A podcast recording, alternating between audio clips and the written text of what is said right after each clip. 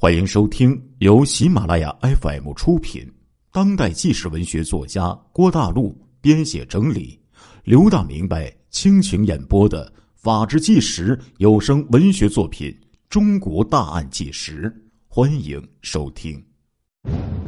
据说，在上海，不少知道内情的人，到了晚上，他们都不愿意提到林家宅三十七号这个地名，更不愿意去那附近。即便是要去的地方需要经过林家宅三十七号，他们也都会绕了很远，从而避开这块地方。那到底林家宅三十七号曾经发生了什么，会让大家这么恐惧？而网上也流传着不少关于林家宅三十七号灵异事件的碎片信息。有人说这是真实的发生的故事，但是也有人说这是假的。还被列入了中国十大鬼楼之一。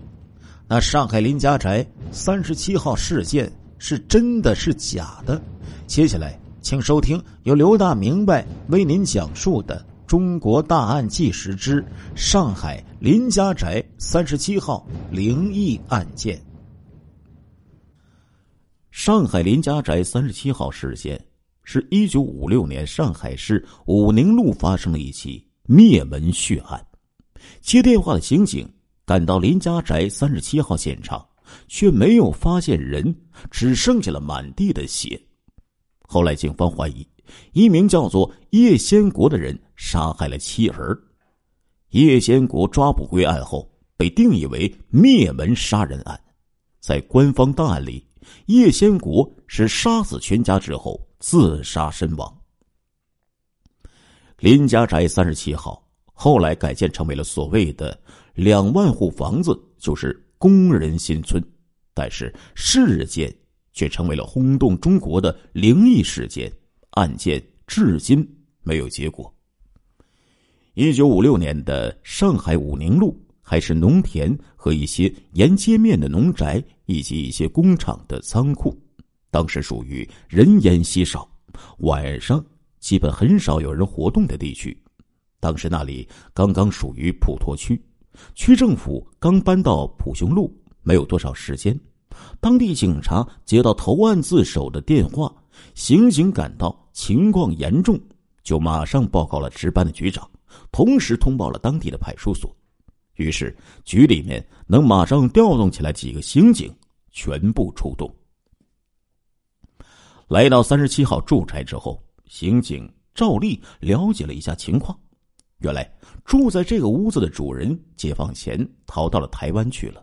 当时屋子的主人是从河北调到上海来工作的一个叶姓的男人，家里四口人，姓叶的老婆是一个瘸子，育有两个小孩，一男一女。刑警敲开玻璃窗进去以后，发现站在脚下。湿漉漉的，房间里面都是血腥味儿。木门被打开之后，派出所的同志回去打电话，继续向市刑侦总队报告，留下老刑警和小刑警，还有两个警察勘察现场。小刑警后来回忆说，当时情况十分的诡异，这栋两层楼的建筑，他们上上下下找了一个人都没有。根据法医说，这些血起码是六个人的，但是这家却只有四个人。邻居说，这家人几个月前，女的就带两个小孩回娘家了，男主人也好几天不见了。半夜报案之人成为了不解之谜。大概事发后一个月左右的时间，派出所的民警得到居委会的人报告。说几个小孩下课的时候闹着玩，发现林家宅三十七号的门是开着的。大家都知道，一般这种现场都贴着封条，而且那家的男主人经过调查也确定失踪了。调查组还去过那个女主人的老家，也都说根本就没有见到人回来过。所以，除非是主人回来，要么就是小偷。进去过了，邻居也都知道那里发生过奇怪的事情，所以是不会进去的。刑警去调查之后，整座房屋并无奇怪的地方，甚至连什么暗道和夹墙之类的都不存在，所以特务是排除了。那么，那个报案的是谁？当时的技术啊，没有现在发达，所以也无法查证电话是从哪里打来的。局领导要求对外严禁说出那晚上发生的事情。林家宅三十七号之后一直无人居住，白天甚至都没有人敢接近那里。但是，更诡异的事情发生了。他们进入屋子的时候，发现和那天晚上一样，地上依然都是黑色的人血，而且小刑警听到二楼有小孩子嬉笑的声音。他们奔上二楼，却发现。原本在底楼的童车就放在楼梯口，却空荡荡的，根本没有人。大概过了十天左右，派出所的同志说，据邻居反映，林家宅三十七号昨天晚上二楼亮起了灯光。于是专案组领导决定夜晚守候伏击。到了上半夜的时候，二楼亮起了灯光。刑警进入屋子之后，屋子里面没有奇怪的血了。他们悄悄的走上二楼的时候，谁都没有注意身后的门，啪嚓一下关闭了。第一个上到二楼的是姓黄的刑警，他突然回头看着跟在后面的小刑警，脸上的表情异常恐怖。警方询问一个认识嫌疑人叶先国的许皮匠说：“你当时在哪里看到叶先国的？你们是怎么认识的？”许皮匠回答说：“我小时候就认识叶先国了，那个时候是民国十三年。”审讯员说：“胡说！叶先国身份证上是一九三三年出生的，怎么可能那个时候你们就认识？”许皮匠说：“发誓啊，是那个时候在河南伏牛山他的家乡看到叶先国的。最近看叶先国是在一九五六年的十一月份。”在玉佛寺，审讯员又问：“他都跟你说了什么？他在你们那里面属于什么身份？”徐皮匠说：“我和他早就认识了，我只是和他打了一个招呼。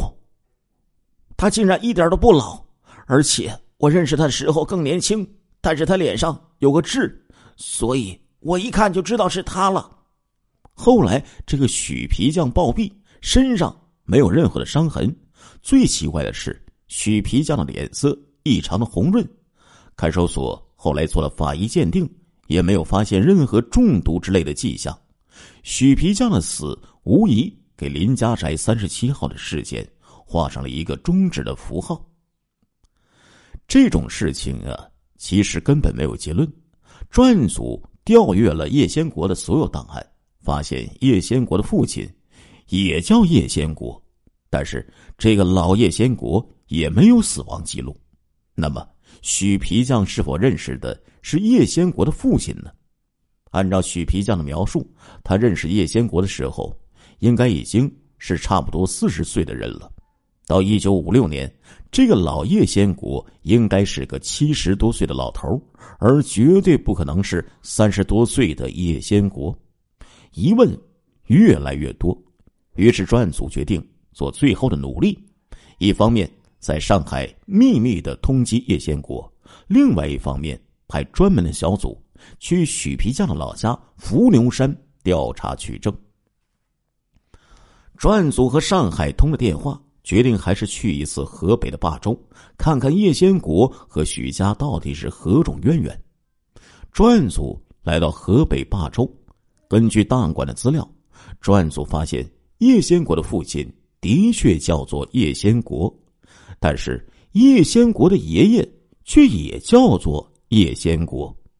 档案的其他资料都是叶家族谱之中的一些记载，却对于叶先国这个人记述不多，也没有发现叶家和一贯道有什么联系。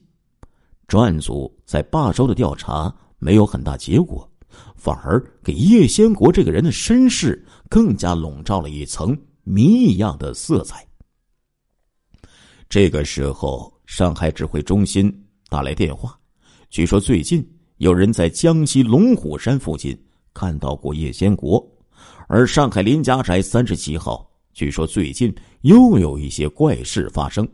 于是专案组兵分两路，一路去了江西龙虎山，一路回上海，继续跟踪林家宅三十七号的进展。当时啊，林家宅附近开始兴建工人新村，工人。在拆迁林家宅三十七号的时候，在地下三米处挖掘出了一个大缸，缸里面竟然是失踪的叶先国的妻子和两个孩子。市刑警队在时隔两年之后，终于将林家宅三十七号事件定性为重大刑事案件。看来叶先国杀妻灭门罪完全成立，于是向全国发出 A 级通缉令。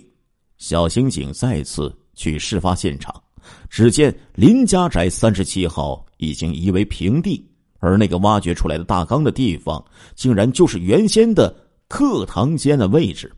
但是，林家宅三十七号很多谜团还是没有解开：失踪的刑警去了哪里？原先房屋之中种种奇异的现象到底是怎样形成的？这些。只有等叶先国被抓捕归案之后，才能一一解开了。两个星期之后，江西小队在江西公安部门的配合下，成功的在江西龙虎山一个破败的道观遗址附近，将叶先国抓获，并解送回上海。由于叶先国案件的特殊性，他被关在提篮桥一间特殊的单人囚室之中，由公安部。派出了审讯专家对其进行审讯，法医鉴定组的老陈却告诉小刑警一个在解剖叶先国妻儿中发现的问题：解剖时，他发现叶先国的妻子和儿女竟然毫无腐败现象。他当时说，简直就像是活人，但是却毫无生命的迹象，根本不像死了两年多的。尸体要等叶先国审结之后再送往火葬场。叶先国被押回上海后，审讯中也出现了问题。叶先国整个人像得了某种精神疾病，也根本不说话。问他什么，他只是眼神呆滞的看着天花板，并且他回上海之后一直没有进过食，甚至连水都没有喝过。一个月后。专案组和公安部专家毫无头绪，这个案子毕竟已经进入了快三年的审讯阶段。叶先国先后被进行了三次不同层级的精神鉴定，在一次 X 光照射之中，叶先国竟然没有脑组织。一九五九年四月的一个晚上，他们回到林家宅三十七号的旧址。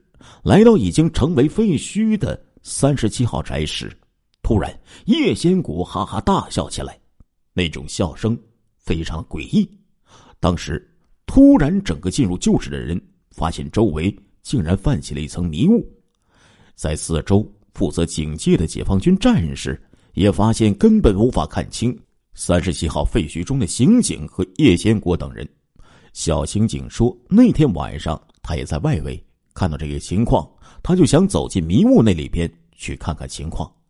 当他走进去的时候，发现迷雾之中竟然有若干的金光虚浮在迷雾之中，而且很多。迷雾散去之后，叶先国不见了。进去的三个刑警都中毒昏迷。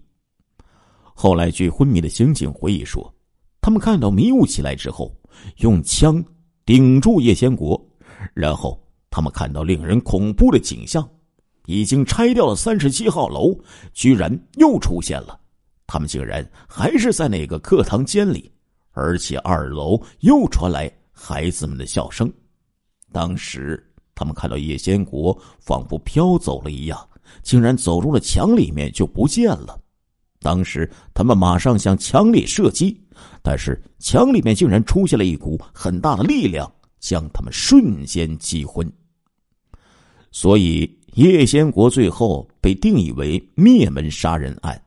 在官方档案里，叶先国是杀死全家后自杀身亡。